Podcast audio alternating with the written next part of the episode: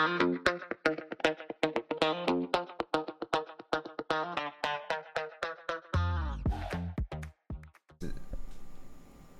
房不需要理由，家就是你的城堡。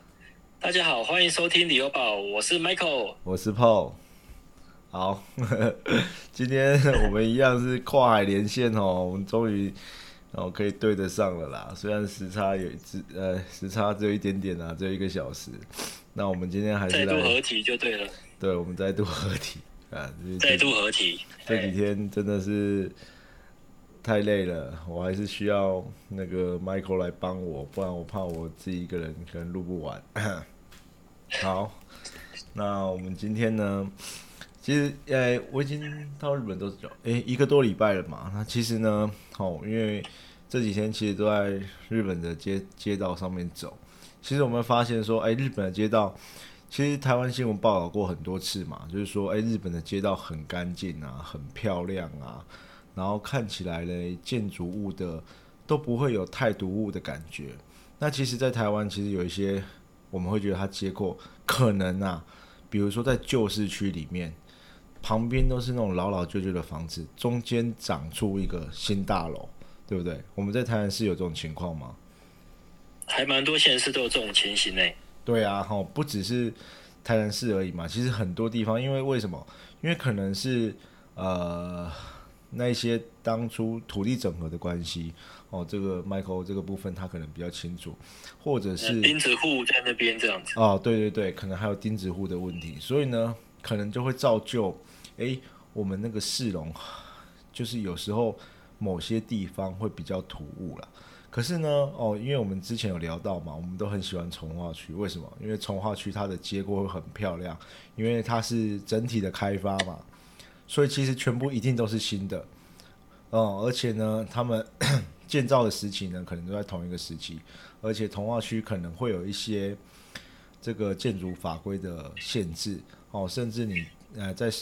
送建造的时候都要督审过，所以呢，在那个从化区里面的呃建筑的呃外观说不一定会非常一致，但至少这个年份都会是比较新的嘛。那在同一个时期的建筑法规也会让这个街廓呢看起来更整齐。那为什么？其实的话，我这几天跑了，因为我是到大阪嘛。我除了在大阪之外，我还到了京都，还到了神户。哈，有在市区的地方，也有在一些比较郊区的地方。可是我就发现嘞，诶，不管在市区或者在郊区，它的街廓的景观呢？都相当的一致。那在市区可能是商业区的发展，会有很多大楼嘛，或者是铁路公共的地方，它就会有很多的新大楼，然后呢比较高的地方。但是离开了这些市区之外，诶，虽然呢 大部分都是一些可能是透天，或者是呃新加坡式的华夏，我们等下会讲到，就是日本有非常多新加坡式的这种华夏，看起来它的高度。或者是它外观的颜色都非常的一致，就不会让你觉得有特别突兀，也不会有像在台湾那种，你可能边是菜奇啊点，然后呢旁边可能是三四十年的旧透天，诶，它在附近就长出一个新大楼，然后那个大楼呢，诶，它的标榜可能说，诶，它的周围都是没有遮挡。因为它旁边都是一些旧老旧三四十年的透天，当然当然不会遮挡。哦，虽然它可能住在那边是新的，可是旁边的街廓会让你觉得有一点格格不入。那其实呢，有针对这个部分呢，我去稍微的呃查了一下。那其实因为日本为什么它的街廓会这么的整齐，然后外观会么这么的一致？其实它就是因为在日本啊，它有一个建筑法规。哦，在它的魔法是一个建筑基本法，我们稍微讲一讲，讲一下就好。就是它其实它每一个区域哦，它不是说整个日本哦，它每个区域都会有一种叫做建筑协定的规定。那你你你知道什么叫建筑协定吗？建筑协定哦，嗯，你觉得什么是建筑？不太清楚诶。建筑协定它其实很有趣，它就是比如说它是。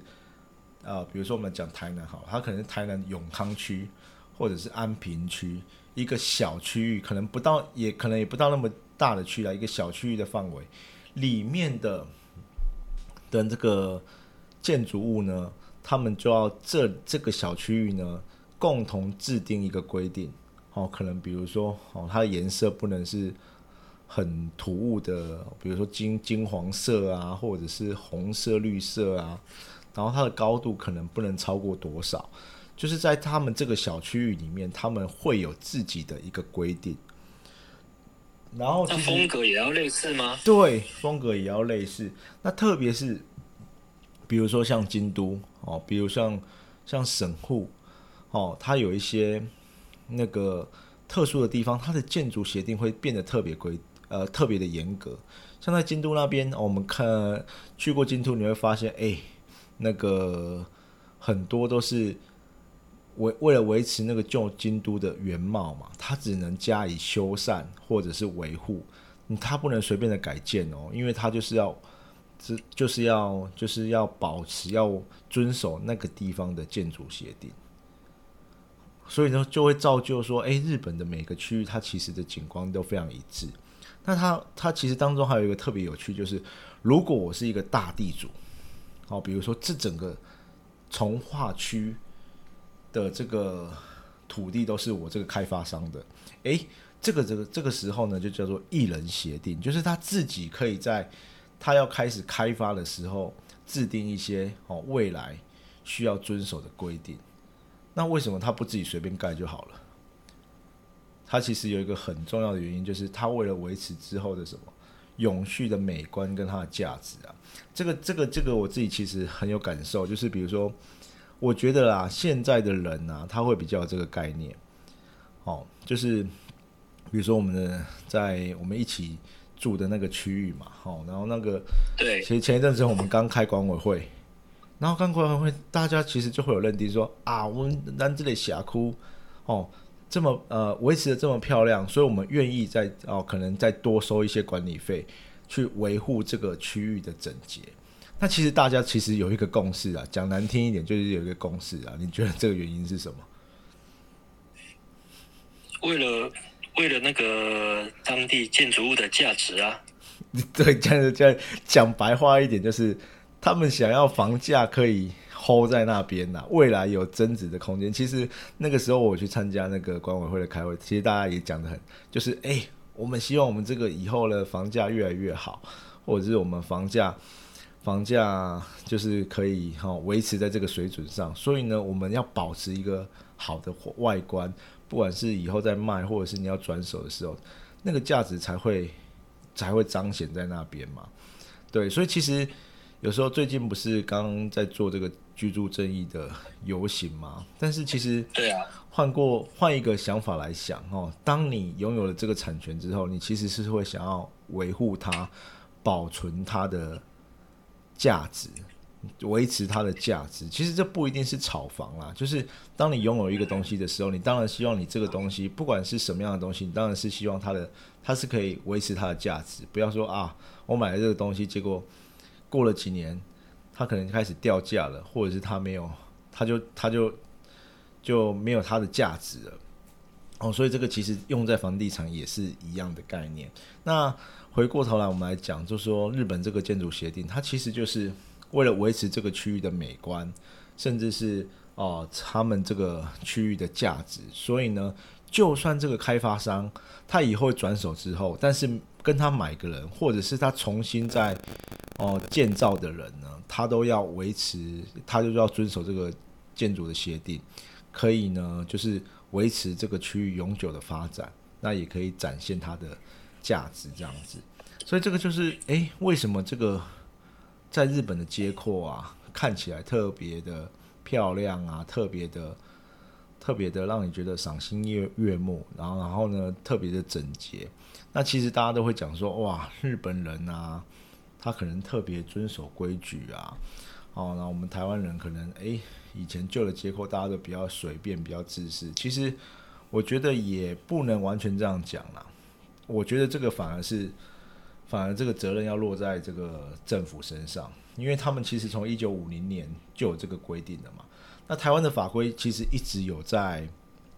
一直有在进步，有有在调整呐。那如果你诶，这个就要问 Michael 了。像我们台湾就是。有没有相关的这些规定，或者是房子在盖的时候呢，要遵守哪些规矩？这样子。台湾好像没有一个一个区域的建筑协定。对，那可是他我我印象中好像没有没有听过这个，呃，但是有些哈那个土地比较大的，就是说你的造价比较高的，譬如说你可能几千平以上的一个基地，你要做建设的时候，你要经过都审。哦，对，哦，对，啊，你都审的话，就是会考虑你的那个，譬如说好这块地，它的停车的那个车道要开在什么地方，哦，那它的。它的退缩的花园绿带要怎么去设计？哦，它的楼高，譬如说这个是在可能飞机的那个进那个航航线嘛，哦，那你就在这个这个航线上面，你就不能盖超过多高的楼层。它有一些建筑法规跟一些一个都审啊，都审的话，当然它会有一会有很多相关的的专家学者，嗯，去做你这个评估。那那比较严格，当然还有环评啊、环差啊，然后那那个可能牵涉到保育类动物等等。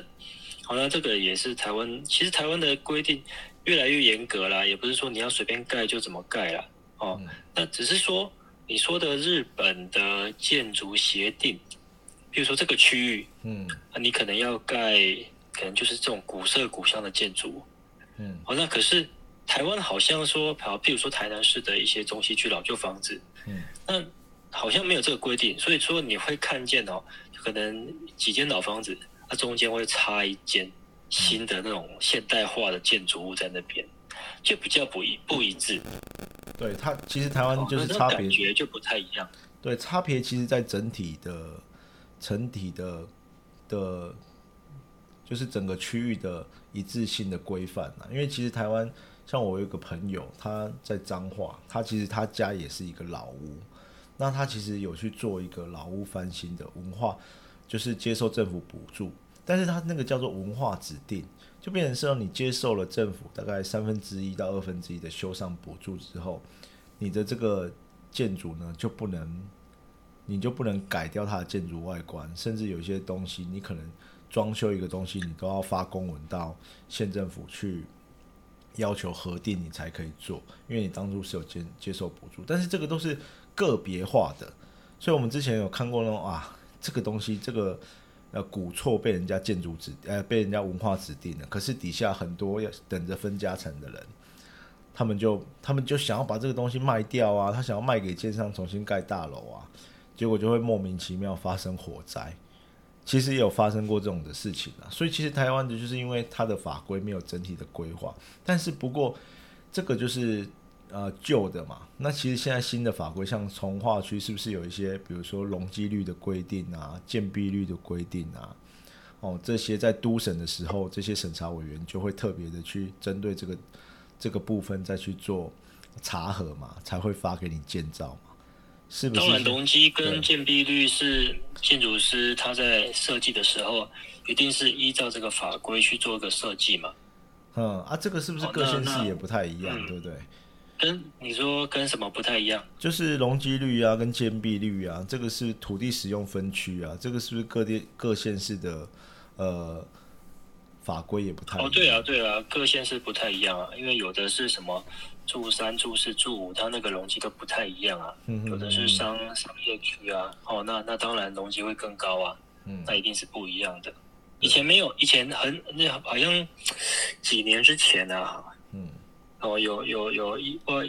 一二十年前，那时候还没有容积率的这个规规定，所以大家有时候就抢着在这个，所以我就拼命要盖盖高，盖高，对，拼命要盖，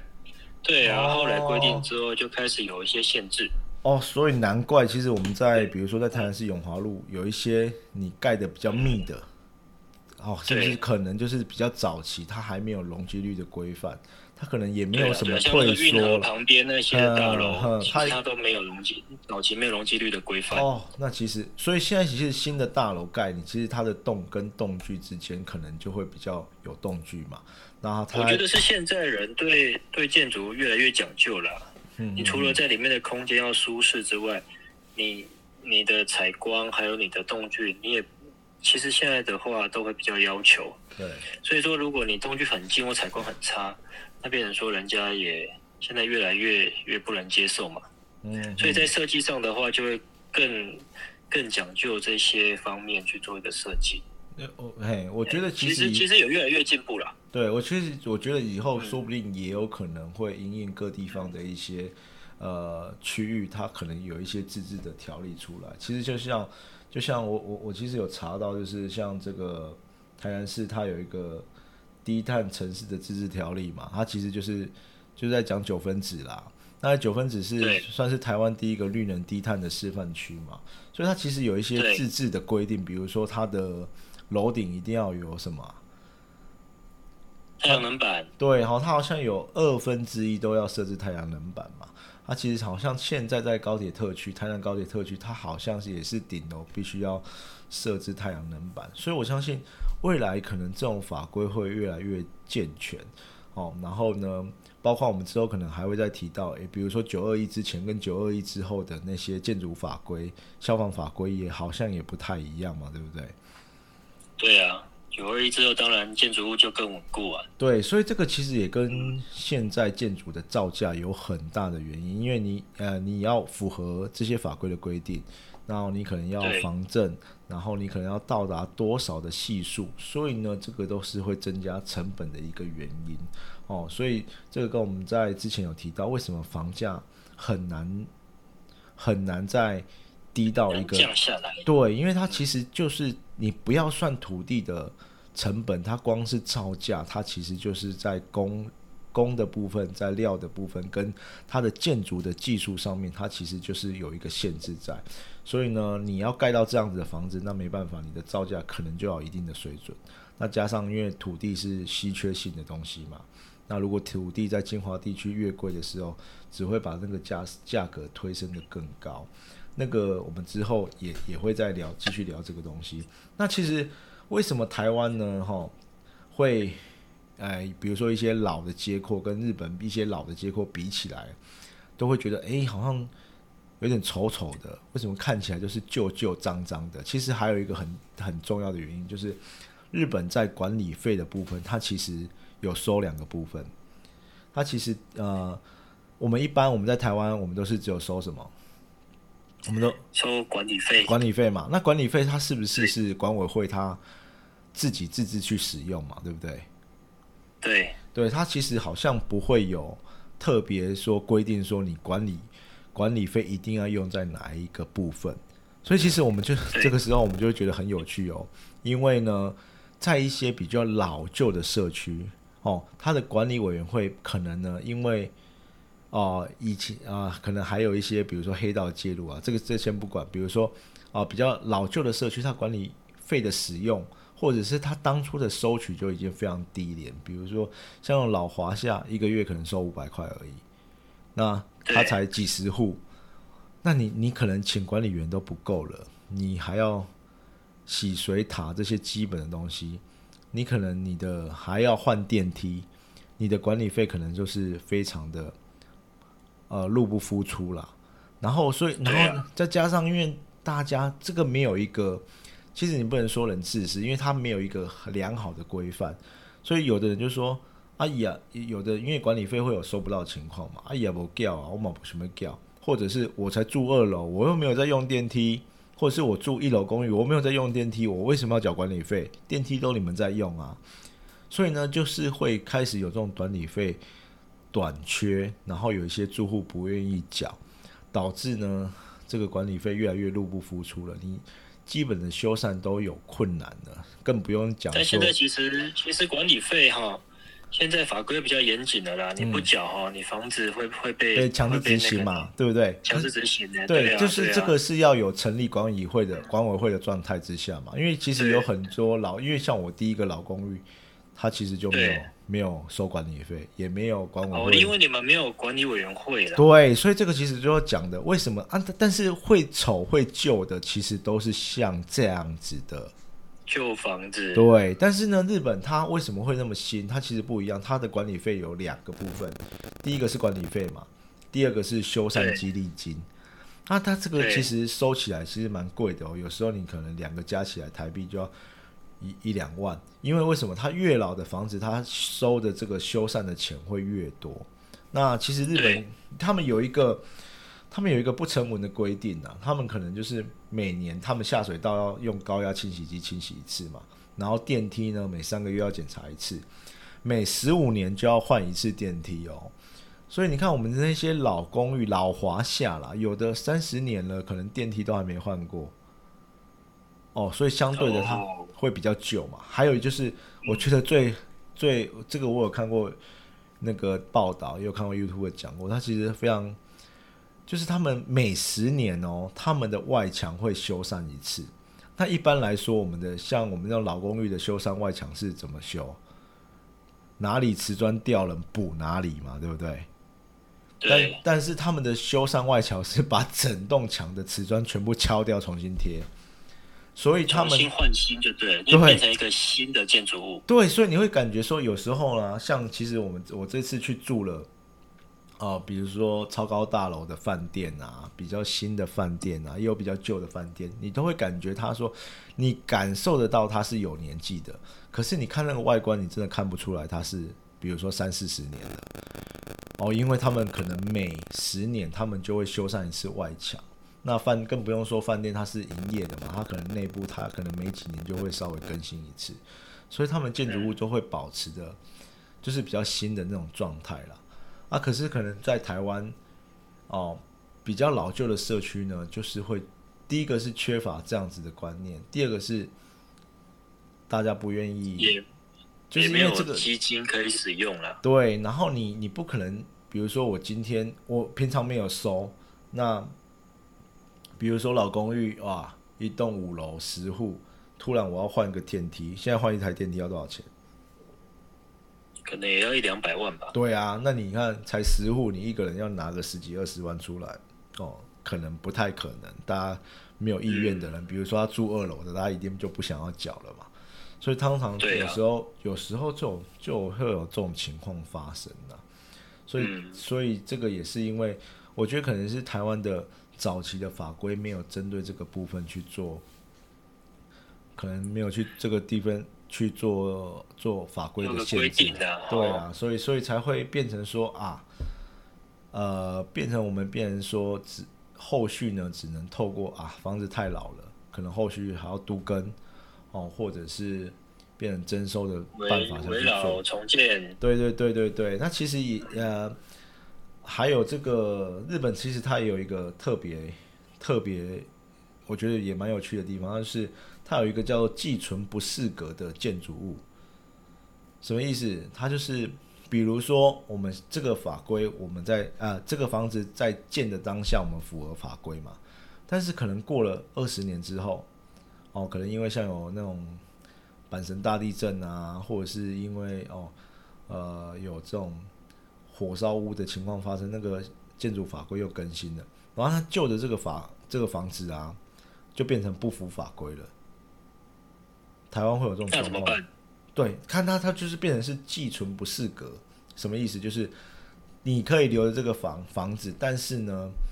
它已经是不合格了哦。但是呢，那个法律啊不溯及既往嘛，就跟我们最近那个要那个七月一号上路的平均地权条例一样嘛，就是你之前买的你还是可以换约，就是你之前盖好的房子，OK 你可以保留。但是呢，它就会透过一些鼓励的机制，比如说我鼓励你重建，我会补贴钱给你，然后呢，你你这个你这个呃这个不适合当下现在新的法规的房子呢，可能有一些你要增建啊，你要修缮就不行了。那你可能他会用一些鼓励的措施，让你去把这个房子再重建，变成一些变成比较新的合格的房子。那台湾呢，其实我们没有，好像没有相关的规定嘛。有啦，就其实是围绕重建呐、让你的贷款、啊、哦，对对对对对就是围绕重建一些一。些陈述比较可以嗯比较可以松那个轻松一点这样子。哦，所以其实也是有相关的规定嘛。那因为我其实我想到的就是什么寄存违建这个部分啊。就是寄存违建不是八十几年之前呢，哦，可能那种顶加的，哦，你就变成是一个寄存的违建，但是不用优先拆除。不过那个好像不太一样，就是它原本就是违建嘛，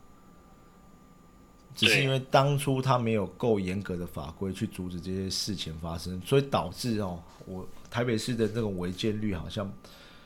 高达二三十趴，因为大家就赶快把它盖起来，就变成是一个顶楼加盖，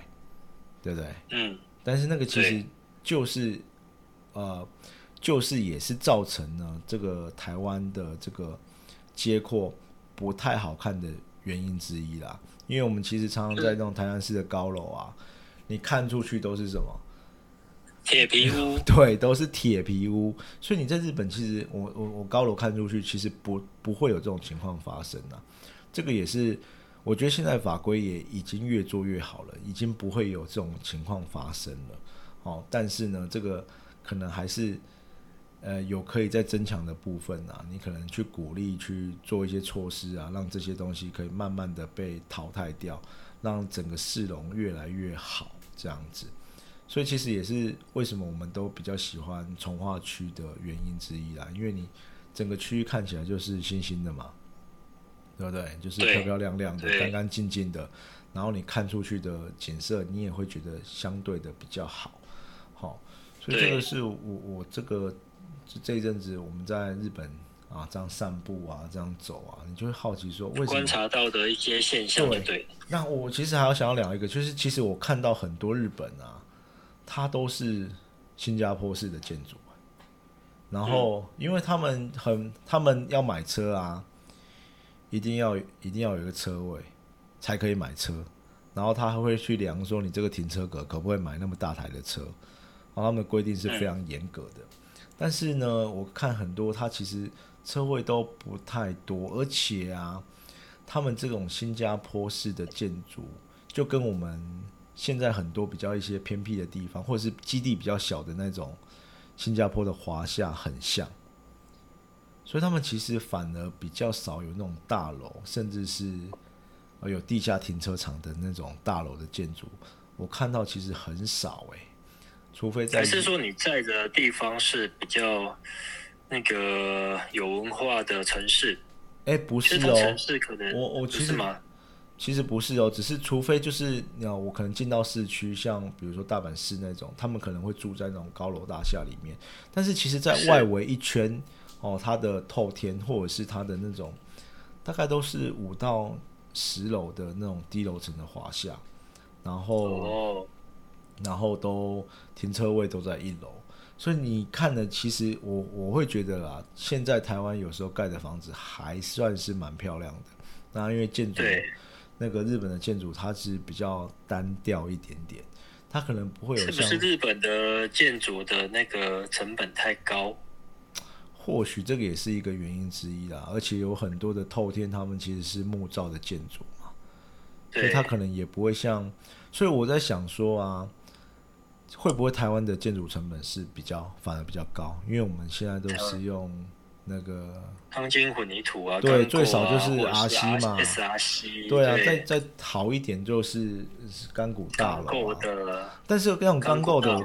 钢构的，我看的大部分都是在比较精华的市区。那像一般的、一般的那种那个啊、比较外围一圈的那种呃居住的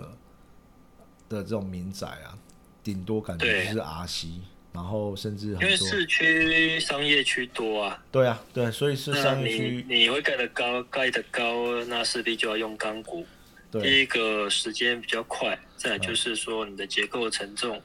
你要做钢，你要做高超高楼层，也必须要用钢骨才能去承承受那个结构。嗯嗯嗯嗯嗯，所以所以其实其实我觉得台湾如果啦在从化区里面哈，然后呢房子盖起来，其实我觉得街廓也是很漂亮，其实不会输一些日本的街道，只是我们要怎么呃维持，或者是传统一些旧的区域要怎么去更新啊，慢慢透过都市计划去更新的话，可能那个是比较长远要考虑的问题啦。所以这个我觉得就是慢慢的，希望就是法规可以越来越健全啦，然后呢可以让其实嗯对啊，其实我们很多法规也都参考日本的，像我们现在那个房地合一税，哦，就是有获利的部分去缴税的部分，也是跟日本的的那个售屋的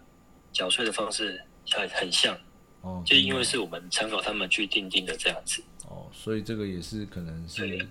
是在法规逐渐完整的一个一对个迹象啦，对啊，对啊，对啊，嗯，所以就是我觉得台湾也越来越好了啦，就是但是呢，可能有一些旧有寄存的东西，要怎么慢慢去改善，是一个新的课题啦。哦，因为我们比如说像台南嘛，一些也是一个老城，哦，那它怎么规划的比较完善一点，可能也要透过长时间的这种法规的制定去去做调整，这样子。对，是的，这个就是我今天想要跟大家，我们今天想要跟大家分享的部分啦。对啊，那那我们今天就到这边喽。哦，那还是希望大家可以啊、在 Podcast 留言，或者是给我们评价，那或者是你有想要啊、问的问题，或者是想要跟我们分享，或者是你觉得希望我们去聊哪一个部分，你也可以留言让我们知道，好不好？那我们今天到这边喽，哈，好，喂，呃谢谢各位收听。嗯，买房不需要理由，家就是你的城堡。好，谢谢各位收听理由宝，好，拜拜。拜拜。